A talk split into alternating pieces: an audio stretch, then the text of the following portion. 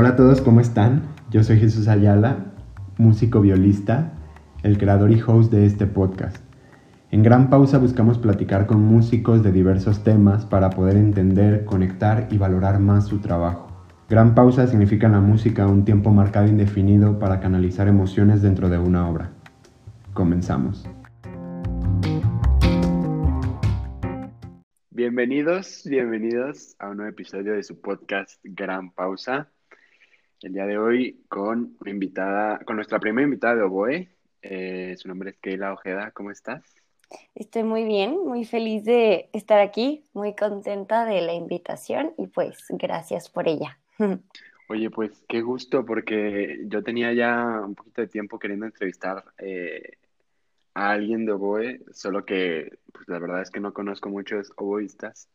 Y fuiste una recomendación de, de alguno de mis amigos y claro, yo ya te ubicaba de vista, ya nos ubicábamos un poco porque habíamos tocado, bueno, más bien yo llegué a tu orquesta para, para tocar algunas ocasiones, pero em, el, el oboe tiene varias cosas que, que, me llaman mucho la atención. Pero bueno, antes de entrar al tema, que es conocer más al oboe, eh, me gustaría que comenzáramos un poco con tu historia. Eh, que me contaras un poco de tus inicios musicales, ¿A qué te dedicas actualmente? Ok, pues mira, en realidad mis inicios musicales fueron desde muy pequeña con el canto. Yo pertenecía a un coro infantil y también con el piano. Mi mamá me enseñó piano a eso como de los siete años, seis, siete años empecé con el piano. Y después de eso, a los, a los diez años, yo empecé a aprender a tocar saxofón. Eh, a esa edad yo les dije a mis papás, me gustaría aprender a tocar el oboe. eh, y ellos me dijeron, pues mira, tenemos este saxofón, aprende a tocarlo. Y porque igual y ni siquiera te gusta la música, entonces pues ya después de eso vemos, ¿no? A ver si te compramos un oboe.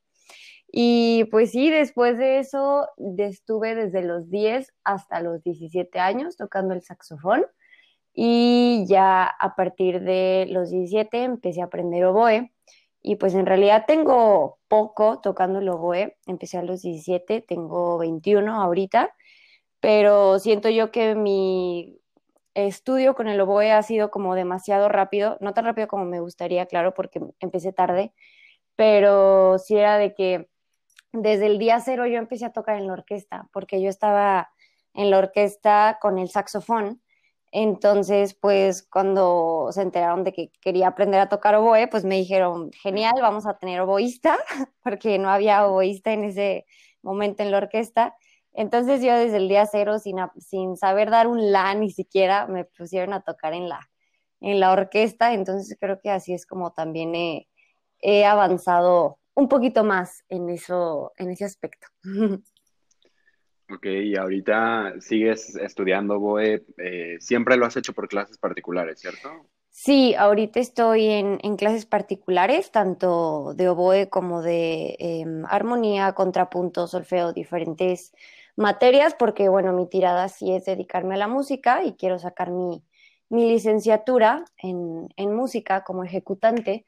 Entonces, bueno, ahorita estoy de, de oboe principal ahí en la OSIHU que es la Orquesta Sinfónica Juvenil de Guadalajara, y también tengo un poco con, el, con mi quinteto, empezamos más o menos en julio, agosto, em, también es un nuevo proyecto que somos de ahí mismo, de la orquesta, empezamos como quinteto de la misma orquesta, pero ya nos, nos hemos ido separando un poco y, e independizando, ¿no? Y pues también ahorita andamos en eso, en lo del quinteto. Y bueno, también doy clases a niños pequeños de iniciación musical, apreciación de piano y también tengo algunos alumnos de saxofón. Esos también son clases particulares, pues. Ok, ok. Eh, tu quinteto es el pentapatío, ¿verdad? ¿Cierto? Así es, es pentapatío porque todos somos tapatíos. Muy bien, me gusta el nombre. Oye, este, y una duda, bueno, sabemos que el saxofón y el oboe en cuanto a caña, embocadura, no sé cómo se le llame, eh, pues es distinta, ¿no? Los oboe usan, si no me equivoco, doble caña y los saxofones, pues no. Ajá. Entonces, creo, estoy ahí como dudando porque no me quiero equivocar. Pero eh, no fue difícil eh, ese cambio, o sea, no, realmente, pues no sé, ¿verdad? Soy alguien de cuerdas, entonces no sé realmente cuál es la diferencia, eh, cuestión física al momento de, de tocar tal cual el instrumento, pero digo, ¿no te fue muy complicado al inicio hacer el cambio? Mm, la verdad, sí, un poco. Eh, sí, estás en lo correcto, no estás tan perdido. el oboe es doble caña, igual que el fagot, y el saxofón es caña simple, o sea, es una caña nada más, igual que el clarinete. Y sí, es totalmente diferente el acomodo de la boca, cómo pones los labios, en dónde pones los dientes, la lengua y el tamaño de la, de la embocadura. Bueno, la doble caña en realidad no es una boquilla, no tiene boquilla, simplemente tiene la caña y el saxofón sí tiene una boquilla. Entonces sí fue bastante diferente. De hecho, cuando empecé con el oboe, sí tuve que dejar el saxofón por un tiempo en lo que me acostumbraba a la, a la embocadura de, de la doble caña del oboe, porque sí, no, o sea, era demasiada diferencia y nada más tocaba el saxofón y, ya me empezaba a doler la boca horrible. Y sí, al principio obviamente te, te partes los labios, bueno, hasta la fecha depende de cuántos estudie, te puedes seguir partiendo los labios, pero sí, me dolía muchísimo y, no, no me acostumbraba. Lo, lo, que sí es muy parecido son las digitaciones, ahí sí, tanto la flauta, el clarinete, saxofón, oboe, algunas cosas, el fagot, tienen una que otra digitación muy parecida. Ok, ok. Em, bien, para, pues como nos van a estar escuchando, porque aún no hay formato video, eh, pero hay algunas personas que ven la página y ven, eh, a veces ponemos fotos de los invitados con su instrumento y muchas veces lo ven, pero si alguien no ve la foto, ¿cómo describirías tu instrumento? Mm. Imagínate que lo tienes que escribir a puras palabras, entonces, ¿cómo lo describirías? Ok, pues mira, de hecho es una pregunta muy frecuente porque siempre que me dicen, ah, o sea, gente que no es del ámbito musical o del ámbito artístico, me dice, ay, ¿qué instrumento tocas? Y les digo el oboe. Y me dicen, ¿y qué es eso? O sea, jamás en la vida he escuchado hablar de eso. Y yo, mm, sí, es, es, muy poco conocido. Este, siempre les digo, pues mira, ¿ubicas el de Calamardo de Bob Esponja? y ya generalmente me dicen de que sí. Digo, ah, pues se parece. No es igual, pero se parece. Entonces les diría que es alargado, es delgado, es como un palo alargado, este, y de donde le soplas son dos maderitas muy delgaditas y pequeñas entonces tú tienes que soplar por ahí y el aire tiene que pasar en medio de esas dos maderitas, ¿no? Y entonces en realidad es un instrumento muy liviano, depende del material, pero es liviano, es delgadito, este, y generalmente es hecho de madera. También hay de pasta, pero eh, generalmente son de madera. Y con muchas llaves, eh, todos los dedos, absolutamente todos los dedos se usan. Y este, y sí, creo que sí, así. Ok, bien, bien, bien. Oye, pues en la historia del oboe, eh, pues eh, es larguísima la historia y pues hay muchos tipos. Creo que es de los instrumentos que tiene más tipos de, como más variantes, no sé cómo llamarle. Ajá, sí, sí, eh, variantes, versiones. Y que según yo está, pues el barroco, el oboe de amor, el corno inglés y el barítono, ¿cierto? Nada más yo conozco esos cuatro. Ajá, sí, sí, sí, así es. Digo, antes del, del barroco existían otros que eran parecidos, que de ahí se deriva el, el, el oboe que conocemos hoy en día, ¿no? Pero sí, eh, bueno, que se usan actualmente es el oboe que conocemos, el barroco eh, para ciertas bueno, para tocar el periodo barroco y el corno inglés y el de amor también. Se sigue usando de vez en cuando. Ok, y entiendo que pues es, realmente es muy complicado encontrar clases de instrumentos antiguos, como por ejemplo el del barroco, eh, pero por ejemplo corno inglés, pues sí, a veces, a veces es frecuente en la orquesta. Entonces, nunca lo has intentado tocar, nunca te han puesto, o a lo mejor estás estudiándolo, pero nunca lo has presentado o algo así? Pues fíjate que con el corno inglés, bueno, a diferencia del oboe barroco, que la verdad es muy raro que, que alguien lo toque, a menos de que te especialices en el barroco, ¿no? De hecho, sí, una vez he tocado el oboe barroco, es la cosa más difícil de la vida, porque como tiene muy pocas llaves, eh, está muy limitado, entonces todo tiene que ser con la columna de aire, todos los cambios de notas tienen que ser con, con la dirección del aire, ¿no? Y en cuanto al corno inglés, ese sí es más común, bueno, en muchísimas obras lleva el oboe y corno inglés, ya que el corno inglés es un instrumento accesorio que se les llama, igual que la flauta y el pícolo, por ejemplo. Y sí, digo, si quiero ser atrilista, sí debería de empezar a aprender y a sacar repertorio de, de corno inglés. Y este, pero no, hasta la fecha nunca he. Sí he intentado sacarle sonido a uno, sí es parecido al oboe, pero em, es mucho más grave y se necesita mucho más este apoyo pero no, nunca he tenido como una clase en forma de, de corno inglés, pero sí, sí está en mis planes futuros. Creo que yo la primera vez que vi un corno inglés dije, ¿qué es esa cosa? O sea, está, o sea, es que es totalmente lo opuesto. Eh, el lobo es pequeñito, eh, se ve que es livianito y el corno inglés es una bestia, o sea, es muy grande. Entonces, pues sí entiendo que hay una diferencia ahí de, pues de cuestiones técnicas para, para sacar el sonido correcto y pues sí, o sea, también veo que no mucha gente lo toca, pero sí se interesan en él, pues sí, eso es bueno. Sí, sí, sí, claro. A veces hace mucha falta. Este, oye, pues hablando de papel en, en ensambles, en orquestas, quintetos, en lo que ya mencionaste, ¿cómo describirías, perdón, tu el papel del oboe en una orquesta o en algún ensamble? El papel de del oboe. Porque yo he visto, y bueno, todos los músicos eh, lo hemos visto y sabemos, que tiene un papel muy importante, por ejemplo, en la orquesta. Que mi siguiente pregunta es que si la quieres unir a ella, es por qué el oboe da la. Para la gente que ha ido a una orquesta y que no conoce a lo mejor muchos instrumentos, cuando una orquesta fina, el concertino normalmente se para y pide una por ahí atrás a alguien que está sentado y se escucha una nota y esa nota pues es un la, lo acabo de decir, y la da el oboe. Entonces, toda la orquesta se afina eh, con ese la, todos tienen que afinar con ese la. Entonces, la pregunta es ¿por qué? Mm, ok, bueno, con esa pregunta de por qué el la, el oboe, este es básicamente porque el oboe es el instrumento, es uno de los instrumentos más estables en cuanto a afinación no es, por ejemplo, como con las cuerdas, tengo entendido que milimétricamente, o sea, mueves el dedo un milímetro y ya diste otra nota, ¿no? O sea, bajó, subió la afinación. Y bueno, aunque aquí también hay que saber tocar el instrumento para poder dar esa afinación estable, es un poco más sencillo eh, que salga como em, esa nota. Y el A, pues es porque el, es en nuestro registro medio, no es ni muy agudo ni muy grave, entonces es una nota muy, muy cómoda. Y este, eh, bueno, no sé si contesté bien eso de, de por qué la.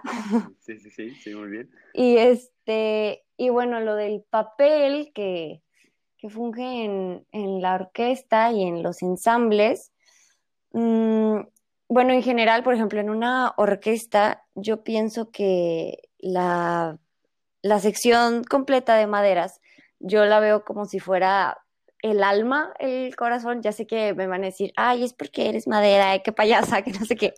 Pero es este, yo digo que es como el pegamento que une a tanto a los metales y la percusión, que suelen ser más agresivos, más estridentes, que no, que no está mal, no estoy diciendo que esté mal, también es muy bello. Y también al otro extremo, que son todas las cuerdas, ¿no?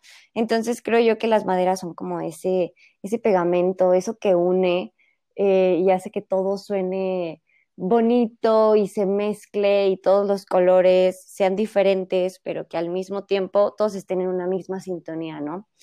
Y ya hablando específicamente del oboe, por ejemplo, en un ensamble más pequeño, en orquesta de cámara, mm, yo creo que al ser tan diferentes, tanto su timbre, su color, eh, de todos los demás instrumentos, eh, por ejemplo, en, en, mi quinteto, todos somos vientos, pero digo, escuchas al clarinete con su melodía y luego escuchas al oboe, no tiene nada que ver, digo, muchos dicen de que es un pato, sí, sí es un pato, pero digo, bien tocado, es un pato muy elegante, es un pato muy bello y digo, no siempre tiene que sonar así, o sea, su color simplemente es de que, no sé, yo siento que te abraza, que puede abrazar a todo, a todo el quinteto y, cada instrumento tiene, tiene su función, ¿no?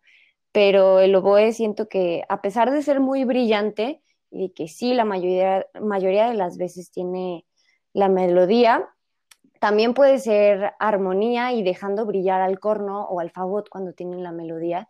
Y, puede ser como ese colchón, puede abrazar también, ¿no? Es como esta versatilidad que puede tener el oboe, creo yo. Creo que tienes toda la razón porque, pues a veces hay, bueno, no pelea, obviamente son cosas como de broma, pero pues las cuerdas sin, sin cualquier aliento seríamos pues una orquesta de cuerdas, vaya y, y, la, y los vientos sin las cuerdas serían una banda. Entonces, Exacto, así es. Eh, eh, bueno, hablando obviamente de orquestas, ¿no? Ya separándonos por ensambles, eh, pues obviamente ya los papeles son muy distintos, pero el oboe es que está en todo, o sea, está en las óperas, está en orquesta, está en ensambles, en orquestas de cámara, o sea, creo que si es un instrumento muy audible, ya, fíjate que a mí a mí me gusta más el oboe que el clarinete. Yo el clarinete mm. lo considero más como, como un pato, no tanto el oboe. De veras.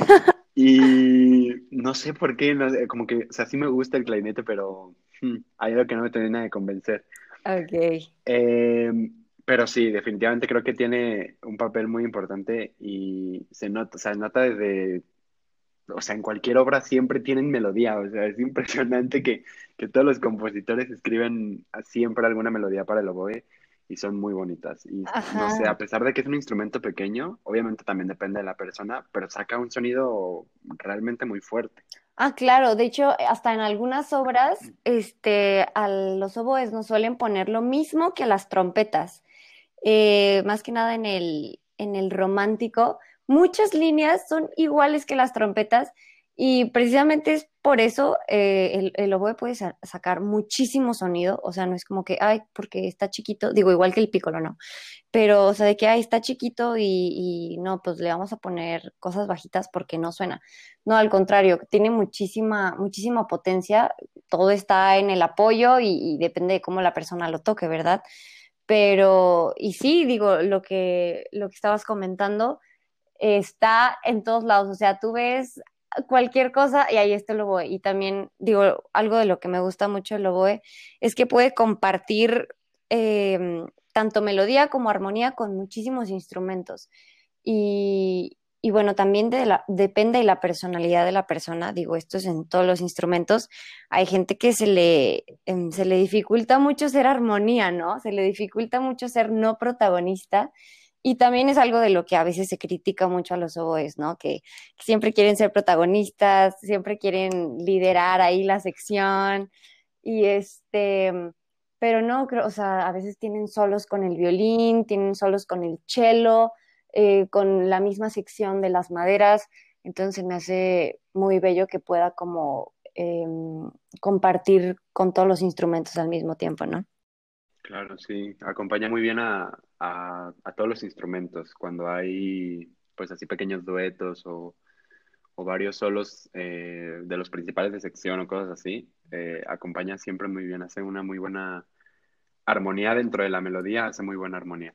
Este, y mm, me gusta siempre como ver un poco qué, qué tanto empuje hay para un instrumento en las ciudades. Con esto me refiero a que, bueno, desafortunadamente, pues para nosotros músicos, pues no siempre en el lugar donde, o sea, en, el que, en la ciudad que vivimos, siempre hay la misma preparación, o sea, hay una preparación específica para lo que queremos. Por ejemplo, aquí en Guadalajara no hay una licenciatura en dirección, es un ejemplo. Mm. Entonces a veces tenemos que ir o tienen que ir, porque bueno, a mí no me interesa la dirección, pero bueno, tienen que ir a Ciudad de México, a Veracruz. Entonces, eh, ¿qué tanto está el movimiento de, de oboe aquí? O sea, ¿qué tantos cursos hay aquí en Guadalajara? ¿Qué tantos maestros hay? O sea, ¿qué tantas opciones tienes como para desarrollarte, pues tanto como quisieras? Ya, ya, ya. Este, pues mira, en, en particular como instrumento, eh, considerando, bueno, voy a hablar como de la UDG porque es este, la escuela que, tenemos aquí, de, que da licenciatura en música. Digo, tenemos otras que son privadas, pero, pero bueno, me voy a concentrar en la UDG. Eh, y ahí yo considero que está uno de los mejores maestros, que es el maestro Jorge Rivero. Bueno, yo no estoy en la UDG, yo, yo tengo clases particulares con él y entonces creo que mientras que él esté aquí, también tenemos a los maestros de la Filarmónica, que son unos excelentes, tanto músicos como maestros, ¿no? Que también está ese lado de que muchas veces los maestros pueden ser, eh, perdón, este, los músicos profesionales pueden ser excelentes músicos, excelentes intérpretes, pero no, no tanto como, como maestros, ¿no? Entonces, bueno, en este caso, los que tenemos en la Filarmónica eh, también son excelentes. También me ha tocado estar con ellos en clases y, este, y que nos apoyen en muchas otras cosas. Y entonces, con mi instrumento, yo sí consideraría que tengo un muy, muy buen nivel aquí. Entonces, no tengo la necesidad en este momento como de emigrar, tanto a otro país como a otra ciudad.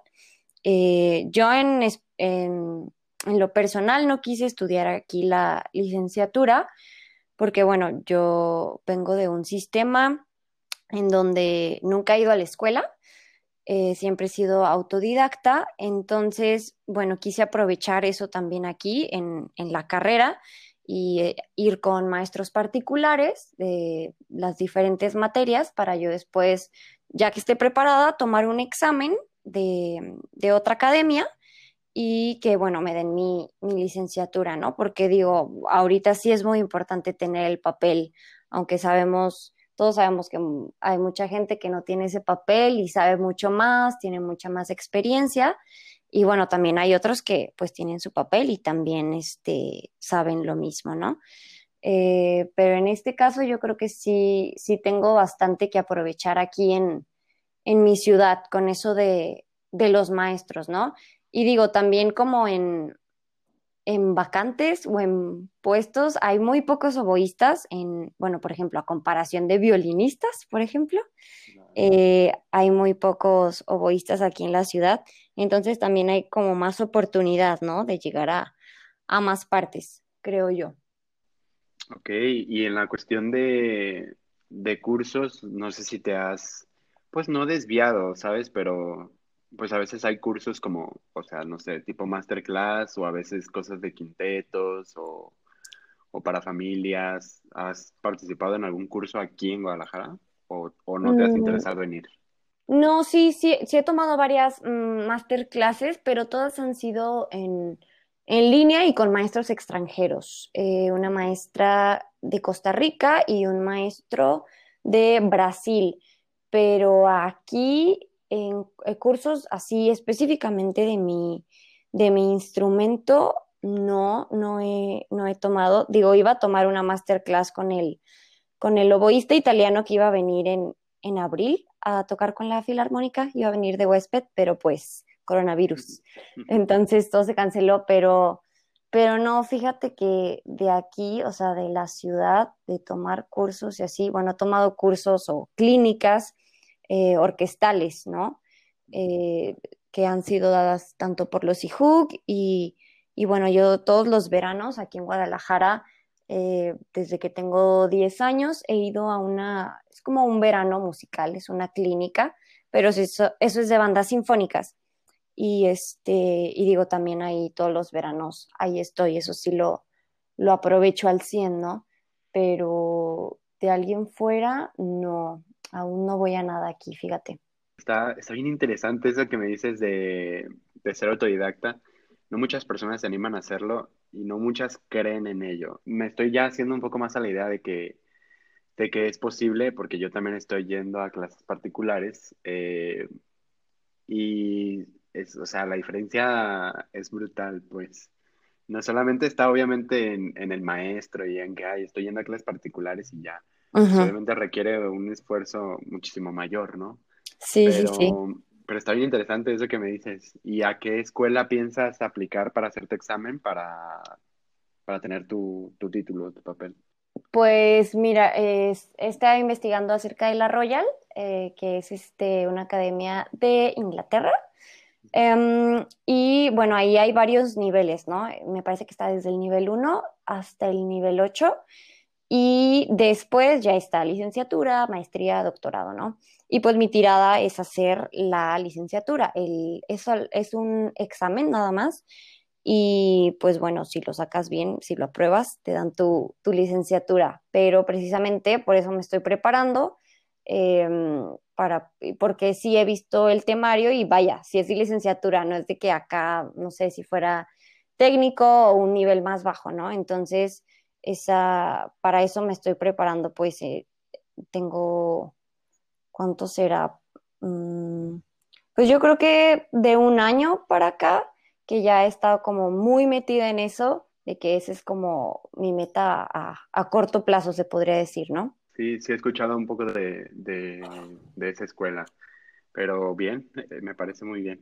Eh, oye, pues ya pasando a otro, a otro tema, que lo mencioné con, una amiga de, Fagot, eh, que es la condición física para tocar un instrumento de, viento.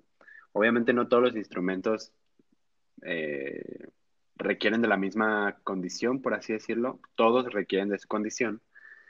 Y los de viento creo yo que más, porque en cuerdas pues somos como más osos, más, un poco más flojos hasta a veces.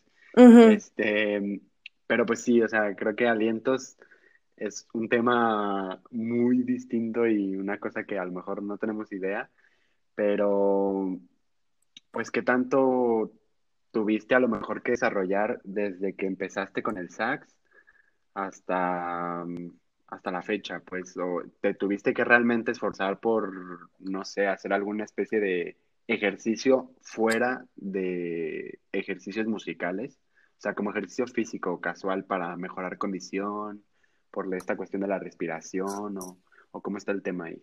Sí, este, pues mira, cuando empecé a tocar el saxofón, digo, yo toda mi vida de chiquita fui deportista de alto rendimiento, entonces siempre he tenido como buena condición y, me gusta mucho el deporte, entonces también procuro hacerlo tanto por mi salud como para mantenerme en condición, ¿no?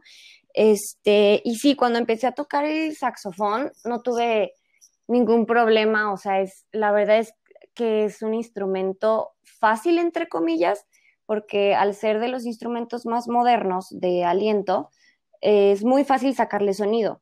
Entonces, en realidad no necesitas acá un súper esfuerzo, una súper condición para sacarle sonido. Pero cuando pasé al oboe, es otra cosa totalmente diferente. Ahora sí que del más nuevo me regresé al más viejo, ¿no? Entonces, bueno, uno de los más viejos. Entonces, este sí cuesta muchísimo trabajo al inicio sacarle sonido. Y sí es este, bueno, es muchísima fuerza en el abdomen. Y digo, hay mucha gente que no hace nada de ejercicio y este y toca su instrumento, ¿no? Toca el oboe, pero sí yo de hecho por ejemplo, cuando caliento, eh, cuando voy a empezar a calentar, me pongo a tocar mis escalas, pero subiendo y bajando las escaleras. Digo, este, tal vez eso ya es como demasiado intenso, pero también para lo de la respiración, porque claro, al principio era de que tocaba dos redondas ligadas y era de que tráiganme un tanque de oxígeno porque yo ya no me puedo con esto, ¿no? Em, entonces sí era de que pues simplemente empezar a acostumbrar también a los pulmones, ¿no? A que se fueran dando cuenta de que, hey, tienes que aguantar más. Este, entonces sí es hacer eh, mm, ejercicios de respiración también. Eh, siempre, bueno, yo los hago al inicio, al inicio de mi día, ni siquiera al inicio de, de cuando voy a estudiar ejercicios de respiración para ir aumentando la capacidad de los, de los pulmones y, pero sí, yo creo que sí deberíamos de, mm, tanto de cuidarnos más los, los alientos o tal vez de ser más conscientes, porque digo, creo que muchas veces decimos, ah, no, pues nada más voy a tocar y ya, este, me meto lo que sea al cuerpo y no le hago caso. También, por ejemplo, lo de las lesiones, ¿no? O sea, a veces en que me está doliendo muchísimo una mano y digo, ¿por qué me está doliendo? Veo mi, mi posición y digo, no, es que está chueca, por eso me está doliendo y es corregirla, ¿no? Pero sí creo que muchas veces no nos damos cuenta o no escuchamos a nuestro cuerpo y seguimos como de que dándole, dándole, pero de la manera incorrecta, ¿no? Y este, mm, bueno, no sé si ya me desvío mucho. No, no, no. ok. Eh, y sí, más o menos eso, o sea, yo creo que sí deberíamos de ejercitarnos, o tal vez no ejercitarnos tanto como tal como un deportista, pero simplemente mantenernos en forma, tener buena condición para no estar muriéndonos después de una obra de una ópera de dos horas, ¿no? O una sinfonía de 40 minutos, que, bueno, con Tchaikovsky, con Mahler suele pasar, ¿no? De verdad nos estamos muriendo. Y sí se nota la diferencia cuando haces un poquito de ejercicio, te mantienes en forma, de que no te cansas tanto, tanto de la respiración como de, de estar sentado derecho. O sea, es algo como muy tonto que podríamos ver, pero estar mucho tiempo sentado derecho, o sea, sin estar recargado en el respaldo, sin tener las piernas cruzadas, o sea, cansa. Entonces, pues bueno, si ya estamos como preparados para, para eso, mm, nos debería de ser más fácil todo eso. Claro, lo que dices es muy de que no estamos discriminando a nadie para que nadie se vaya a poner. Sí, exacto. no, tampoco quiero hacer eso. sí pasa de que nos descuidamos, pues, o sea, músicos en general, no estamos hablando de alientos ni de cuerdas, músicos en general, pues a veces descuidamos un poco esa parte de la condición. Y es cierto que a veces, o sea, lo voy a decir así tal cual porque es real y, pueden hablar de otra persona de otro país si quieren. Pero hay músicos profesionales que, pues que están gorditos o cosas así y son excelentes músicos. O sea, realmente no interfiere mucho, pero el hecho de que hagas algo y te mantengas en forma te da un plus. Entonces, no es como lo esencial, no está en la lista de tus básicos, pero sí te da un plus, es, es, como sumar algo, pues. Claro, totalmente, o sea, con eso que, que dices, o sea, hay gente ah, de alientos que fuma muchísimo, o sea, neta fuma muchísimo, pero tocan de una manera impresionante y, que yo digo, o sea, si a mí alguien llega y me dice, si tú empiezas a fumar así, vas a tocar como este maestro, digo, no, o sea, tráiganme todos los cigarros del mundo, o sea, digo, no inventes, pero sí, definitivamente, o sea, todas las personas, todos los cuerpos somos diferentes, todos eh, procesamos las cosas diferentes, pero claro que hay como un ideal, ¿no? Pero pues también hay sus, sus excepciones, como, como dices también que hay gente que está como eh, pasada de peso y, y eso para nada es una limitante para ellos, ¿no? Y fíjate, algo que no tiene nada que ver, que de hecho, o sea, es como una mención nada más, pero dicen que, dicen, yo, yo no fumo ni, ni idea, pero que el hecho de fumar, pues muchas veces no es lo que contiene el cigarro, sino que estás haciendo ejercicio de respiración. Estás inhalando y exhalando y muchas veces eso es lo que te relaja. Entonces, no estamos diciendo que fumen, pero eh, puedo entender también que, no sé, no sé si un músico de, de, alientos en su rutina de relajación después de tocar porque a veces también después de, de, tener algún concierto o de estudiar mucho, pues es necesario también estirarte y no solamente llegar y acostarte y desplomarte, sino mm, seguir un poco en movimiento para, para relajar tus músculos de una manera correcta. Pero no sé si sea una forma común, digo, fuera del cigarro, el hacer ejercicios de respiración como más tranquilo o, o, no sé, como masajes en los músculos faciales o algo así, ¿no? Son, sí. Es mucho más complejo. No sé si, si tú hagas algo por el estilo. Sí, bueno, por ejemplo, estiramientos antes, tanto antes y después de, de tocar, ya sea estudiar o, o, ensayo en la orquesta, concierto, lo que sea, sí es súper importante hacerlos. Digo, es como si fueras a hacer ejercicio. Ah, no puedes llegar y eh, empezar a hacer lagartijas de la nada porque pues te vas a lastimar.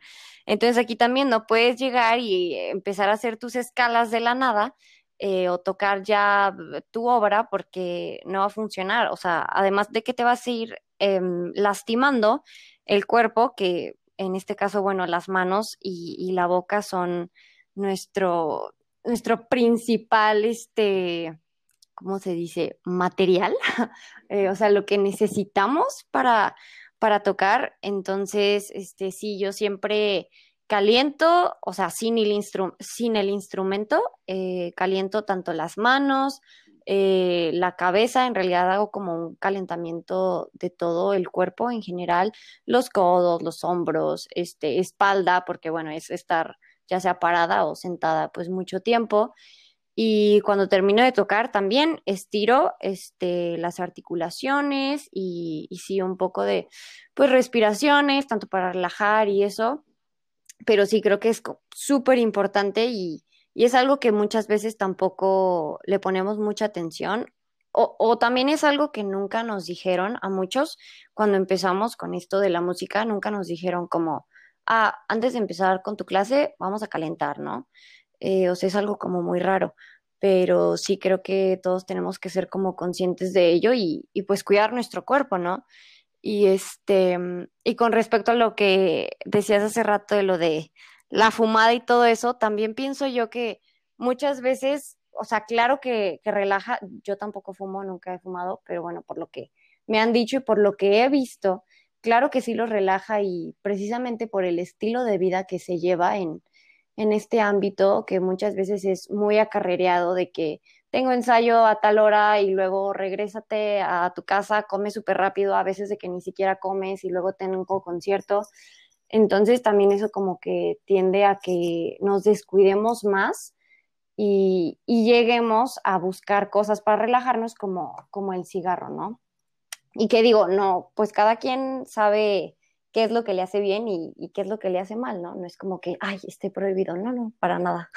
Y lo que dices es cierto, o sea, como que nunca se nos fomentó, o por lo menos tampoco fue mi caso, el, el hecho de que me dijeran, pues haz, haz, estiramientos antes y después de tocar, y no lo vives hasta que no llega, en mi caso fue así, hasta que no llega un maestro, que es mi maestro actual con el que tomo particulares, uh -huh. y que el hombre hace muchísimo ejercicio, o sea, tiene sus músculos de, de los brazos súper marcados y, y, y yo pues alguna vez le pregunté, ¿no? Como de, oye, pues qué tipo de ejercicio puedo hacer como para fortalecerme, porque yo terminaba de mis clases, pero exhausto, así, muerto, mm. me dolía todo el cuerpo, fatal. Y yo le decía, oye, pues es que me pasa esto y esto, le decía que qué tipo de ejercicio, fuera de ejercicios como musicales, puedo hacer para, para fortalecerme. Y ya él me contó que, que él en sus tiempos de juventud eh, se llegó a poner tan fuerte que el músculo no le dejaba tocar. O sea, no. Que, que, que, no, podía, no podía meter el brazo porque, porque le estorbaba el brazo de, de lo gordo del, del, músculo que estaba. Y dije, entonces me tuve que relajar, Ajá. tuve que bajarle al ejercicio, porque, porque pues es un exceso de, de, de, músculo y ya no me permitía tocar bien. Me dijo, entonces pues ejercicios básicos y que no sé qué. Ajá. Entonces él me empezó a instruir en eso de, de hacer ejercicio un poco por fuera y también estiramientos Uh -huh. Por ejemplo, lo, lo, que dices de, de, tu, de, tocar tus escalas bajando y subiendo escaleras. sí. a, a, mí también me dice, bueno, no bajando y subiendo escaleras, pero sí me dice, bueno, pues ponte en el lugar donde estudies o en la sala de tu casa, donde quieras, te pones Ajá. a tocar tus escalas y te pones a dar vueltas en círculos, haces sentadillas, levantas yeah. una pierna, como que bailas. Ajá. Y yo, bueno, y a veces me pone a hacerlo cuando, cuando en las clases particulares, pero está curioso porque, no sé, es como entiendes tu cuerpo de otra forma.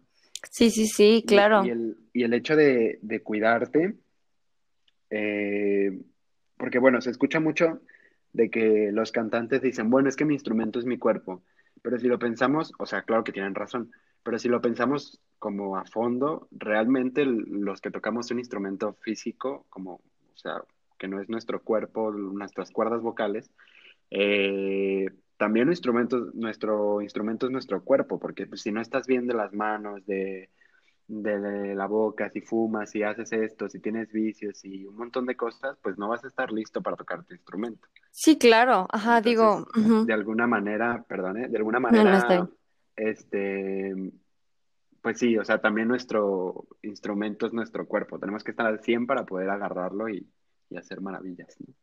Uh -huh, sí, así es, digo, en nuestro caso, eh, de, de, los alientos, incluso cuando estamos enfermos de gripa, de la garganta, nos afecta muchísimo. O sea, es como, obviamente no puedes respirar igual, te la pasas tosiendo, de que soplas y, y son horrible porque pues te duele la garganta, entonces pues no lo puedes hacer bien. Entonces sí, definitivamente todo, todo influye en, en esto del cuerpo, o sea, de que tienes que estar eh, en perfectas condiciones para, para poder tocar también tu instrumento, ¿no?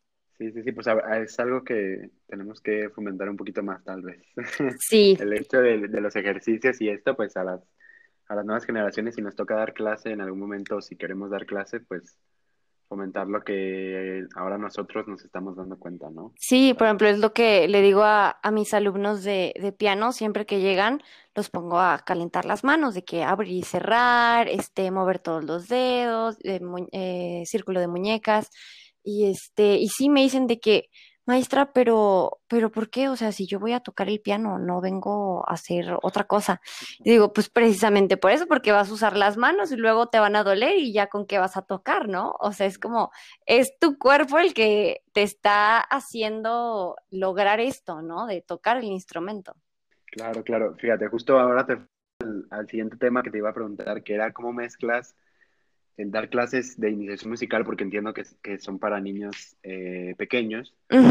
Eh, bueno, yo había puesto como con el oboe, pero realmente das de piano, me dijiste que das de sax, eh, y bueno, apreciación musical. Entonces, ¿cómo mezclas lo que ya sabes y, y lo que a ti te gustaría enseñar? ¿Cómo, cómo lo demuestras pues hacia tus alumnos? Sí, mm, pues mira, en la de apreciación musical, que creo que es como mi favorita de dar, eh, les, les trato dar un poco de todo. No me centro como en, en algo específicamente de que, por ejemplo, hoy les voy a enseñar em, cómo suena do. No, no, o sea, para nada. Lo trato de hacer de la manera más orgánica y natural posible eh, considerando que son niños, eh, mis niños más pequeños tienen cuatro años y los más grandes tienen 10, 11. Entonces, bueno, también es un rango muy grande, ¿no? Pero también ahí quiero que se fomente el que todos podamos convivir, aunque seamos de diferentes edades, ¿no? Y este, por ejemplo, los pongo desde cantar, este, yo me pongo en el piano, ellos se ponen a cantar, les pongo cancioncillas, eh, nos vamos a bailar, les pongo, trato de ponerles música académica, pero que sea como conocida para ellos también, que hayan escuchado en alguna película eh, o no sé, en la calle, digo, el cascanueces, por ejemplo, todos los niños conocen este, el trepac, que tal vez no saben cómo se llama, pero lo han escuchado alguna vez en su vida, ¿no? Y, este, y así diferentes piezas, ¿no? Entonces les pongo a hacer ejercicios de psicomotricidad, también en algunas clases eh, les trato de enseñar diferentes instrumentos de la, de orquesta. Y bueno, como aquí en mi casa, eh, mi hermana es flautista, tengo un hermano que hubo un tiempo que tocó el clarinete, entonces tenemos clarinete, tenemos guitarra, el oboe, el saxofón, entonces trato de enseñárselos se los toco, les toco ahí algo, les pongo alguna pieza eh, conocida de ese instrumento para que se vayan familiarizando con eso. Y, por ejemplo, en la cuestión técnica, o sea, que podría ser solfeo, eh, lo trato de manejar mm, más o menos eh, como el método Suzuki. Digo, más o menos porque no, no tengo toda, todos los fundamentos del método, nunca he tomado un curso. Eh, pero estoy en, eh, en planes próximos para tomarlo, una certificación.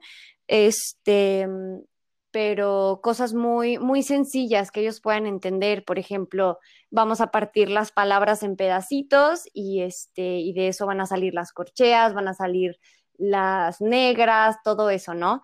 Entonces, como cosas que ellos puedan relacionar como con su día a día y que lo vean también de la forma musical, ¿no? De que, por ejemplo, corcheas decimos pera, de que vean una pera y digan, ah, mira, es como en la clase de música que nos enseñó la maestra, que son dos notitas chiquitas, ¿no?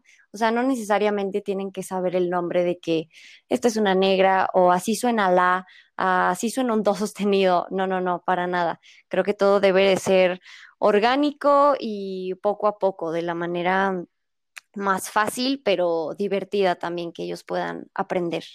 Sí, sí, sí, la, la, la pedagogía es un tema muy, yo quedé maravillado, pues en, algún tiempo con, bueno, todavía sigo maravillado, pero en aquel tiempo cuando lo descubrí todo, en, en la escuela, con, en clases con una maestra, yo quedé sorprendido y, o sea, nos estaba enseñando música como les enseñaban música a niños de cuatro años en un salón Mm. donde había de, de 18 para arriba y, y todos estábamos impresionados, todos decíamos, wow, ¿por qué nunca me enseñaron esto cuando inicié en la Eh. música y ahora todo sería más fácil? Exacto.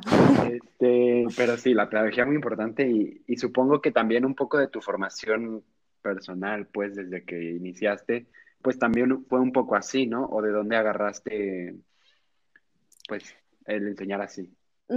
Pues sí, bueno, yo música como tal no aprendí como yo estoy enseñando, que, que también me hubiera encantado aprender así. Y digo, es algo que no solamente se puede usar con niños, o sea, aunque se aprenda con grandes, igual y sí, como tú dices, se van a, se van a quedar de qué, ¿por qué nos están enseñando como niños de cuatro años? Pero al final lo agradecen, ¿no? Tengas la edad que tengas. Este, pero creo yo que por la manera en que a mí me educaron, y bueno, eso que te digo que yo nunca fui a la escuela, eh, todo mi aprendizaje fue, fue pues en mi casa, alrededor de mi casa, eh, con mi familia, con el entorno que tenía, pero totalmente fuera de la escuela. Entonces todo siempre fue muy orgánico. eh, mi mamá siempre le dice así, que siempre fue como un aprendizaje orgánico. Y, o sea, que todo tiene su tiempo, no, no hay que apresurar nada. A veces cuando se apresuran las cosas es cuando salen peor, ¿no? Y digo, también, por ejemplo, en cuanto empecé a tocar el oboe, que la verdad es que empecé grande, empecé a los 17, pero mm, igual y si hubiera empezado antes, no me hubiera desarrollado tan bien como lo estoy haciendo ahorita, o, o tal vez no le hubiera agarrado la pasión que le tengo ahora, ¿no? Entonces, digo, todo tiene su tiempo, este, y también todos aprendemos diferente, de diferente manera y en diferentes velocidades. También es algo muy importante y creo que es como lo que trato de, de fomentar o, o, más bien de, de hacer con, con, mis alumnos, pues. Órale, no, está, está muy interesante, de verdad. Este, qué bueno que, que, estés iniciando así. Yo platicaba con una amiga, eh, ya para dejar este, este tema y pasar al, a la siguiente pregunta, que es de las últimas. Eh, uh -huh. Platicaba con una amiga de que nuestra generación, como que nuestros maestros pueden pensar que que no estamos haciendo nada, o sea, que no vamos a poder hacer algo. No en el mal plan de que nos crean unas inútiles o algo así, pues claro que no, pero, pero que a lo mejor piensan que la educación que en algún momento nosotros vamos a dar va a ser la misma. Y yo le decía a mi amiga que no, o sea, que realmente nos estamos dando cuenta de un montón de cosas, de cuestiones físicas, de pedagogía, de la falta que, que, hacen muchas cosas en la universidad. Uh -huh. de, también platicando con otra amiga, justo hablábamos de, no, vamos a abrir una escuela donde va a haber esto y esto. Y esto.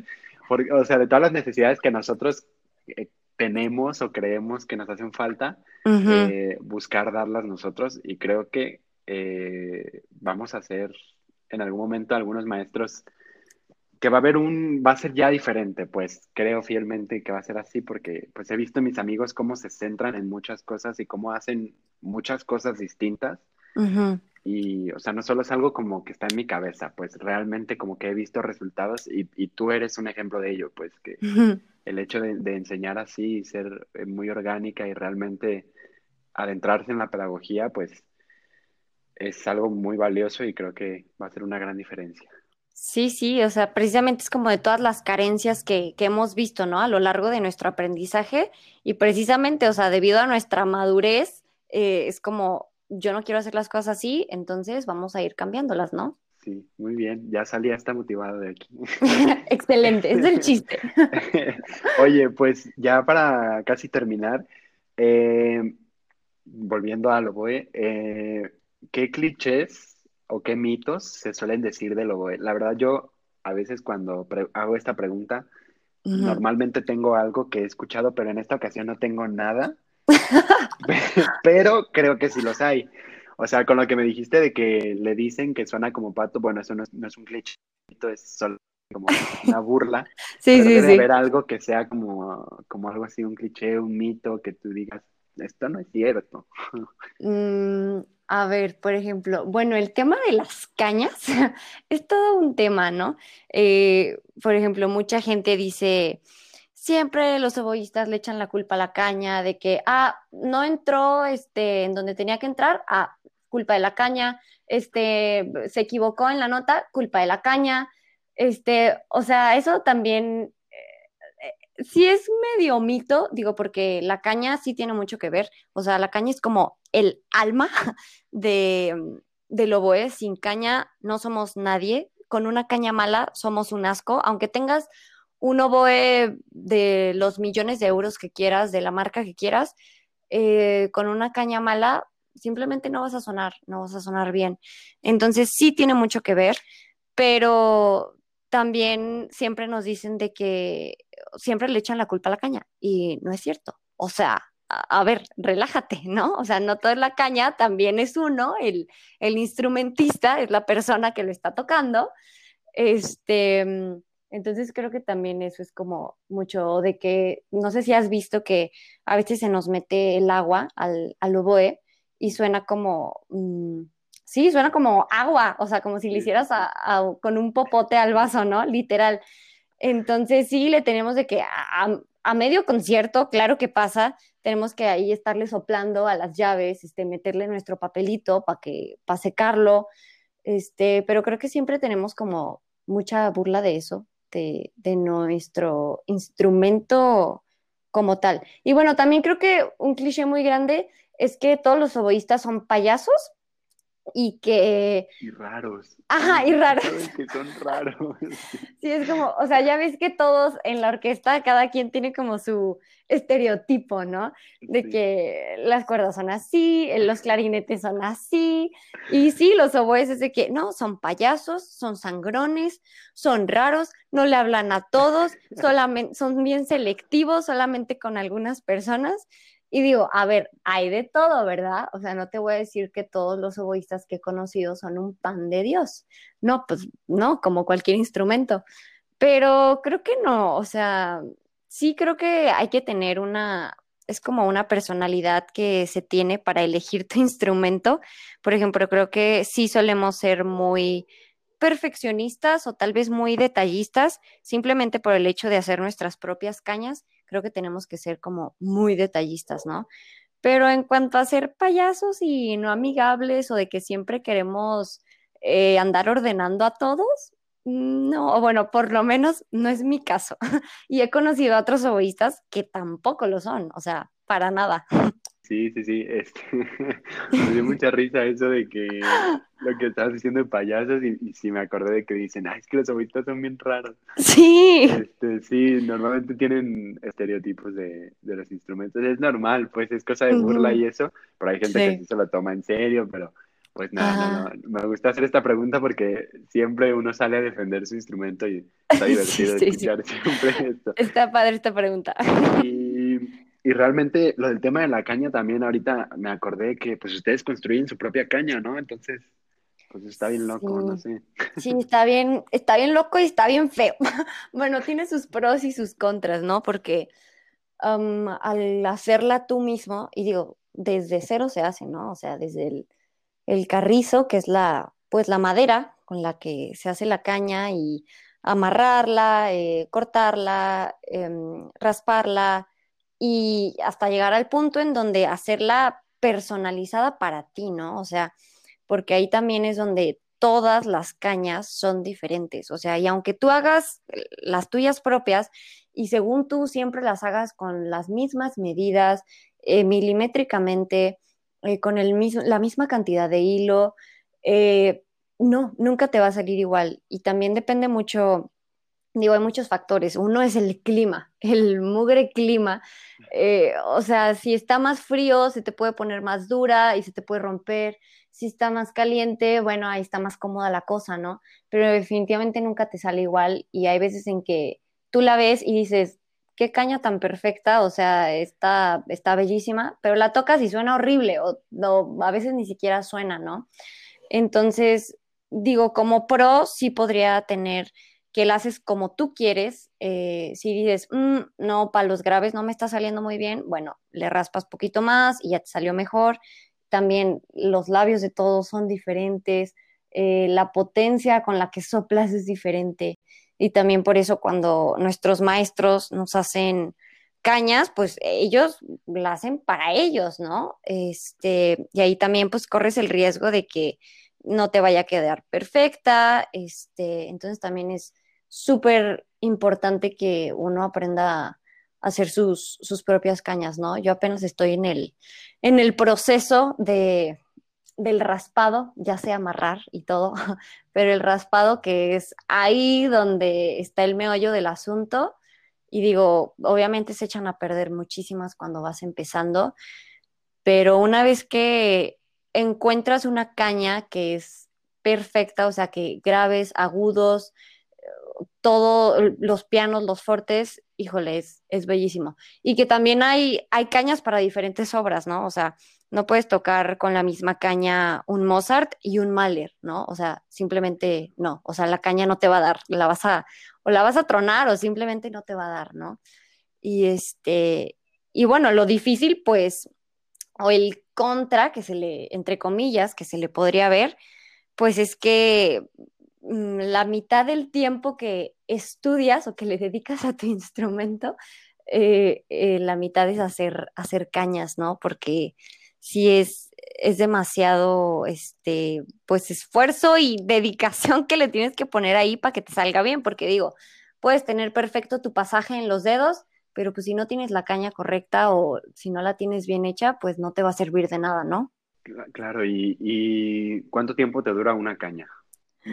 Bueno, es, es depende del, del uso, ajá, pero así bien, bien, bien, que suene bonita y todo bien, yo diría que unas dos semanas. Digo, también hay excepciones, hay cañas súper poderosas que te duran de que un mes, más del mes, y por arte de magia siguen sonando bien. Eh, también hay cañas que la usaste una semana y ya no te gustó cómo suena, la guardas, no la rompes porque también da te duele el corazón romper una caña. Este, entonces la guardas y tocas con otra otras dos semanas y ahora vuelves a sacar la que tenías ahí guardada y por arte de magia suena perfecta. Entonces, yo no sé si tienen alma propia las cañas y, y quieren sonar bien cuando ellas quieren, ¿verdad? Pero eh, más o menos entre, entre dos semanas es su, es su vida su vida. Ok, sí. está, está, interesante. Sí me tocaba ver a veces a, a, una amiga que se sentaba en descansos o así, con sus, parecía, yo le decía que parecía carpintera porque sacaba así como, como herramientas así como para tallar y yo nada más veía y yo, ¿qué estás haciendo? Sí, sí, sí. Pero sí está, está interesante pues que hagan, creo que no, bueno, no sé qué otro instrumento las haga, no sé si el fagot las hace. Sí, el fagot también, al ser, como es doble caña, son, Ajá, son diferentes las del fagot. Es, más grande, pero también ellos tienen que fabricar sus propias cañas. Sí, está, bien loco eso. Sí. los demás, los demás como que solo compramos y listo, ya. Ajá, exacto. El, asunto, pero ok, bien, muy interesante. Oye, pues ya, ahora sí para terminar, eh, bueno, ya me dijiste que, quieres sacar lo de, lo de tu licenciatura y, que quieres eh, seguir dando clases, pero ah, con tu quinteto también, con Pentapatío. Entonces, pues, ¿qué más tienes en mente? ¿Qué más sigue para ti? ¿A dónde quieres, dónde quieres terminar? ¿A qué te quieres dedicar? ¿Música de orquesta? ¿Ensamble? ¿Solista? ¿Qué? Mm, pues mira, siempre había dicho que quiero ser atrilista, o sea, quiero pertenecer a una orquesta. Me encanta me encanta de verdad tocar en orquesta ahora que hemos estado en, pandemia y tenemos desde marzo sin, sin ir a la orquesta. Sí me he dado cuenta que me hace mucha falta, de verdad mucha falta. Entonces sí me, me quiero dedicar a la, a la orquesta y ahora que estoy empezando con lo del quinteto, me está gustando mucho. Nunca había estado como en un ensamble así, o sea, que fuera pequeño. Em, entonces también me está gustando mucho, creo que lo podría como este, equilibrar este, un poco de orquesta y un poco de, de música de cámara, ¿no? Que digo, también para los músicos de orquesta es muy importante como la experiencia de música de cámara, ¿no? Es totalmente diferente, pero trae otros aprendizajes y pues otras riquezas, ¿no? Y este, mm, y sí, también me gustaría seguir dando clase. De hecho, ahorita estoy tomando un diplomado de psicopedagogía musical. Entonces también es mi tirada seguir eh, pues impulsando a las nuevas generaciones y, enseñarles como este amor por, por el arte, ¿no? Digo, tal vez no solo por la música, allá tal vez hay alguien que se quiera dedicar a otra cosa del ámbito artístico de mis alumnos y, adelante, ¿no? Este, mm, pero sí, yo creo que enfocada a la orquesta, eh, música de cámara y, y, a dar clases. Eso, eso sería. Ok, muy bien, ¿no? Está, está muy bien, qué buenos planes. Me da gusto que, sigas creciendo y pues las pocas veces que, yo te vi, realmente para todos los que, bueno, más bien nadie lo sabe seguramente, pero es la primera vez que hablamos, es la primera vez que platicamos, entonces, pero está muy padre, está muy interesante la plática y eh, qué bueno, yo la verdad sí, las veces que, fui a los eh, pues tú eres la, eres la principal de, de Oboe, entonces pues siempre te escuchaba tocar y todo y mira, toca bien, y, pero realmente no, no me acordaba y pues no tenía tu contacto ni nada, entonces pues sí, este, estuvo muy padre y, qué bueno, me da gusto. ¿Hay algo, algo más que quieras agregar? Este, no, pues agradecerte, muchas gracias por la, por la invitación. Bueno, ya me dijiste que, que alguien te, te pasó mi contacto y digo, muchas gracias también a esa persona. este, y pues qué padre que estés haciendo esto, este, este proyecto de dar a conocer tanto instrumentos como, bueno, ya me di una vuelta por ahí por tu, por tu podcast, que pues al, no tener contacto, contacto contigo, pues tampoco sabía que estabas metido en esto, ¿no? Entonces, pero se me hace muy padre y pues felicidades por esto que estás haciendo de dar a conocer como este, este mundo de la música a los, a los que tal vez no conocen mucho, ¿no? Y no están muy metidos. Así que qué padre y, y síguelo haciendo y muchas gracias por haberme tenido aquí. Ay, muchas gracias, muchas gracias. Este, pues gracias a ti por tu tiempo. Eh, y ya, pues creo que es todo. muchas Perfecto. Gracias a todos. Muchas gracias a todos por escucharnos y nos vemos la siguiente semana.